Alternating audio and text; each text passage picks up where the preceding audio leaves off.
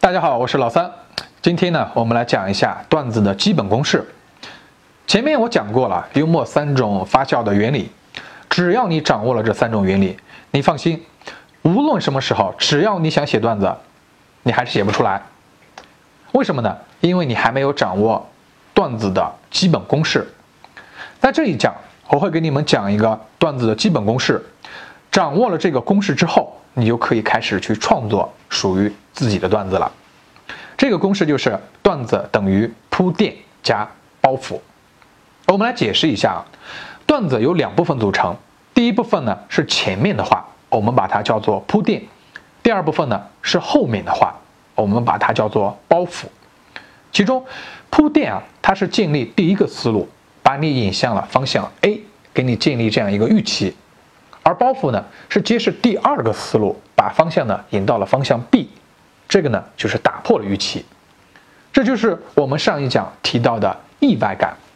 第二个思路一定要合理的打破第一个思路，才能让别人呢，哎，出乎意料，哈哈大笑。前面铺垫的部分啊，它不需要好笑，你只需要陈述一个事情就好了，而且越正经越严肃越好。好笑的部分呢，是在后面的包袱。比如说这一讲的开始，我说只要你掌握了这三种发酵的原理，你放心，无论什么时候，只要你想写段子，哎，这就是个铺垫，目的呢就是让你自然而然的认为后面会是啊就能写出来，但我实际的包袱是呢，你还是写不出来。再举个例子，在情感方面呢，哎，其实我是一个非常传统的人，所以呢，我一直推崇古代的三妻四妾制。我们来看前面的话，在情感方面呢，哎，我是一个非常传统的人，这个呢就是铺垫。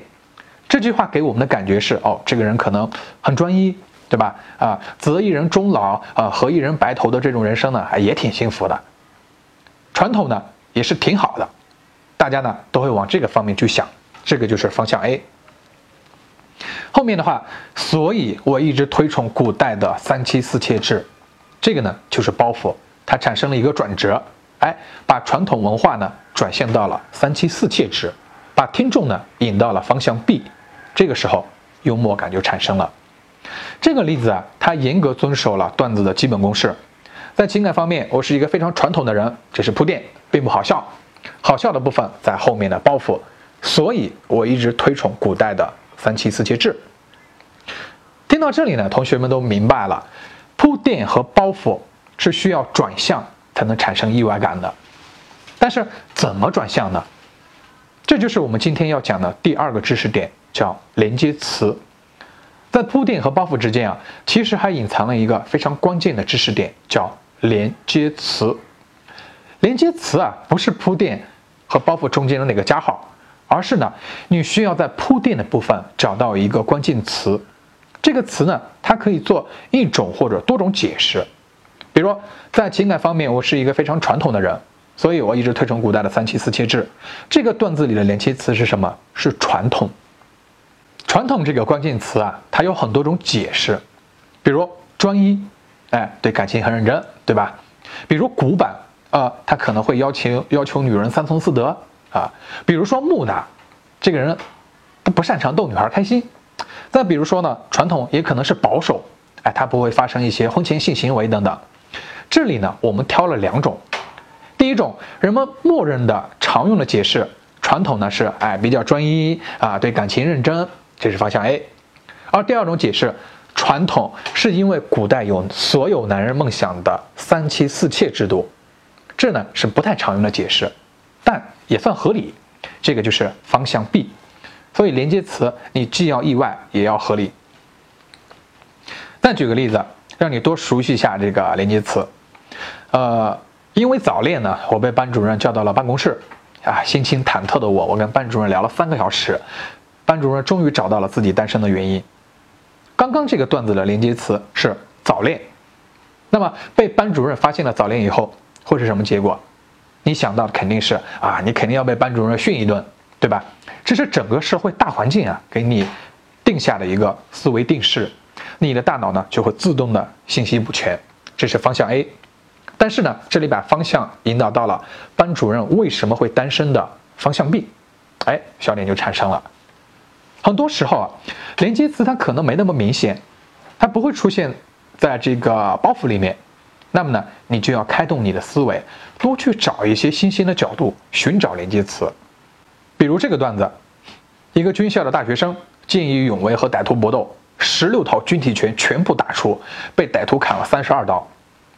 铺垫里呢，并没有出现“刀”这个词，只是“搏斗”这个连接词。那么你就要想一下和搏斗相关的一些元素，哎，通过这些元素呢来制造包袱，这个就需要新的切入点。关于怎么寻找切入点啊，我们后面会再讲到。刚才我讲了，段子的结构呢就是铺垫加包袱，连接词呢要从铺垫里面找。现在呢，我来讲公式的第三个知识点，叫强化误导。强化误导啊，就是在铺垫当中呢，你要使用。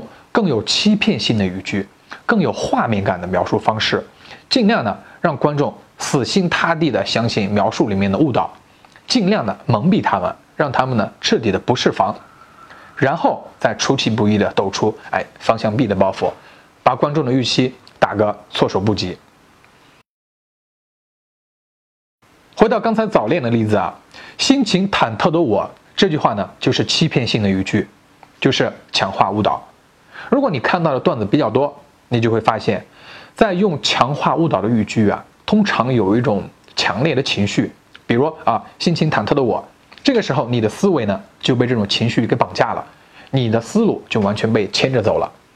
我们再来举个例子，比如我上学的时候，那时候酒量比较差，经常的被朋友骂，当时气死我了。就为了这事儿，高三那年呢，我练了一个暑假，后来他们全都骂不过我了。常见的误导强化方式啊，基本上都是这种表达情绪的欺骗性的语句，比如啊，当时我十分生气啊，当时我就震惊了啊，连警察都看不下去了，这些呢都可以成为强化误导的套路。后面你们在编段子的实战过程当中呢，再具体体会。再回到刚才传统的那个例子，在讲述的时候呢，你可以一脸正经、诚恳，甚至略带害羞地说。哎呀，在情感方面呢，我是一个非常传统的人。那么到了包袱的阶段呢，你可以用非常向往的表情说：“所以我一直推崇古代的三妻四妾制。”这个呢，就是用讲述的方式来强化误导。最后呢，再补充一下，在一个段子里呢，强化误导它是一个加分项，不是一个必须项。我的意思是呢，不是所有的段子都要有强化误导。但如果说一个段子里有强化误导，后面抖出包袱的效果呢，会更好，它会带来一个更大的宣泄感。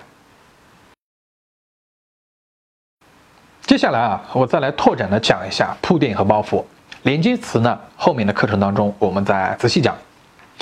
绝大部分段子的铺垫部分呢都比较长，包袱部分呢比较短，但幽默这个东西它并不是说一成不变的，也有可能铺垫的包袱很短，直接进入包袱。但是呢，包袱的内容一般比较多，比如这个段子，只要能和你在一起，住多大的别墅我都愿意，哪怕再多风雨，哪怕坐着宾利，就算每天吃着山珍海味也毫不畏惧，就算每天夜里都纸醉金迷也在所不惜，我就只想要这种简单纯粹的爱情，我觉得这就够了。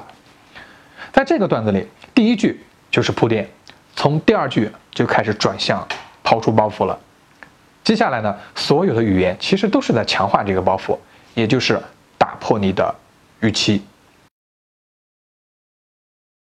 还有时候呢，有些笑话是不带铺垫的，直接抖出包袱。举个例子啊，吾爱吾师，但吾更爱吾师母。这个段子表面上看是没有铺垫的，但其实它还是有铺垫的。这个铺垫呢，就是一个叫目标假设。这个假设呢，就是大家都知道的那句。亚里士多德的名言：“吾爱吾师，但吾更爱真理。”中国每个小学都挂上过这样的一句话，你别说不知道。当你说起“吾爱吾师”的时候，大家想的肯定都以为你接下来要说的是“但吾更爱真理”，结果呢却说“但吾更爱吾师母”。哎，这就打破了预期。再比如，大家都知道亚里士多德这个人是一个啊古希腊的哲学家。那么你在需要自我介绍的一些场合，你就可以说啊，我的网名呢是叫亚里士缺德。那么这短短的一句话，这五个字同样也打破了预期，也就产生了幽默的效果。这个类型的笑话呢是不需要铺垫的，因为目标假设已经存在于别人的脑海里了。它是基于大多数人接受的一些生活习惯啊、呃物理法则啊、呃刻板的印象啊、广泛的定义呀，还有熟悉的环境啊等等等等，这种叫思维定式。每个人每天呢不自觉的都会产生上百万个假设，这些假设都是无意识的。这些无意识的假设就是我们制造段子所利用到的铺垫。一旦你认为对方懂得这个假设，那么你就可以直接抛出了。抛出包袱了，这个呢，也就是梗和笑点的意思。也就是说，大家都熟悉一些假设，当大家都熟悉这个假设，那么你直接抛出包袱，如果对方懂得了这个梗，那么就会笑；如果对方不懂得这个梗，那么即使你做的铺垫再好，对方也感受不到笑点。比如有个段子是这样说的：“有朋自远方来，虽远必诛。”绝大部分的中国人他都知道，哎，这两句话呢是有典故的，放在一起呢就会有笑点。但是老外呢就听不懂这个笑点，因为他们没有这个文化背景，没有这个假设。我们都知道了，一个段子里是包袱的那一部分让别人发笑的，但有时候呢，你不把包袱抖出来也可以产生笑点。我们举个例子来说。小兔说：“我是兔娘养的。”小猪说：“我是猪娘养的。”小鸡说：“我是鸡娘养的。”小狗说：“我是。”这个时候，你虽然没有把包袱说出来，但观众呢，他自己会再解读，同样呢，可以打破目标的假设。所以，观众自己他可以推断出笑点，但是呢，并不代表铺垫加包袱的这个基本原理不适用。好了，理论部分呢，我们暂停讲述。后面的课程当中，我们来讲述制造一系列笑点的技巧。